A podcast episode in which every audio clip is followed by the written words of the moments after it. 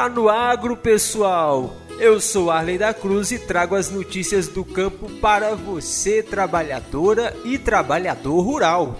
Começo esse podcast com uma notícia bem bacana. Veja só, é que foi criado um guia para ensinar como divulgar e vender produtos pela internet.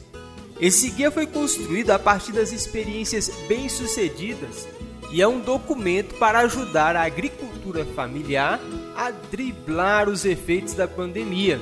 É, realmente, a pandemia da Covid-19 reduziu o fluxo de pessoas nos comércios e levou ao fechamento de muitas lojas e feiras, que eram importantes para a comercialização de produtos da agricultura familiar. A crise aflorou uma questão urgente: é necessário digitalizar os negócios para conseguir escoar os alimentos. Porém, uma parte considerável dos produtores rurais brasileiros não tem familiaridade com redes sociais e plataformas de e-commerce. Muitos nem sequer têm acesso à internet de qualidade.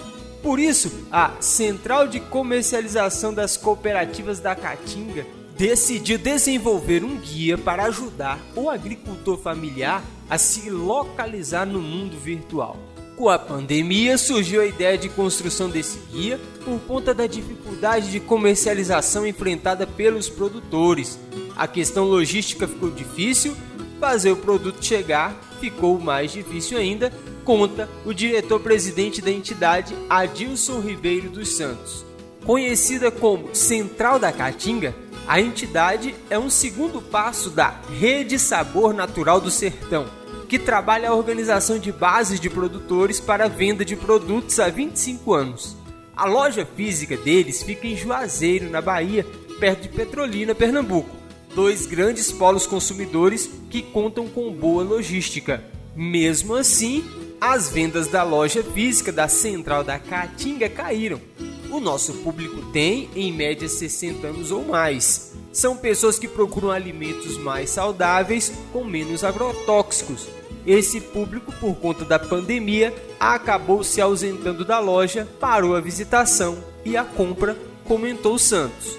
O guia, que contou com financiamento do Fundo Internacional de Desenvolvimento Agrícola, o FIDA, é totalmente gratuito e aborda desde a questão da divulgação dos produtos nas redes sociais até questões tributárias relacionadas a vendas interestaduais.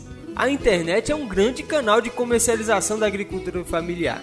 A central da Caatinga dá o exemplo ao expandir os negócios online. A loja virtual já atende os municípios de Juazeiro e Petrolina, mas está se adequando para vendas a nível nacional. Isso passa por ajustes tributários, contratos com transportadoras que possam baratear os custos de transporte. Reconhecidamente, a comercialização por meio da internet é tendência. As redes sociais também são um meio muito importante para a divulgação dos produtos. Levam a outros lugares onde o seu catálogo não chegaria, destacou Santos. No caso dos agricultores familiares que não têm condição de montar uma loja virtual, o presidente da central recomenda se juntarem em associações e cooperativas. A união, aliás, é o caminho apontado por ele para facilitar os negócios. Quanto mais nos juntarmos na logística do negócio, mais capacidade de entrega teremos. Vamos garantir sustentabilidade, trabalho e renda para esses produtores. O guia foi dividido em quatro partes, que são quintais produtivos, animais de pequeno porte, alimentos processados e artesanato. Mas qualquer empreendimento da agricultura familiar pode se beneficiar do seu conteúdo. Eu vou deixar aqui na descrição o link para você baixar e aproveitar esse importante guia. Vamos agora com a previsão do tempo. A semana termina com previsão de chuva e temporais isolados sobre o centro-oeste do país.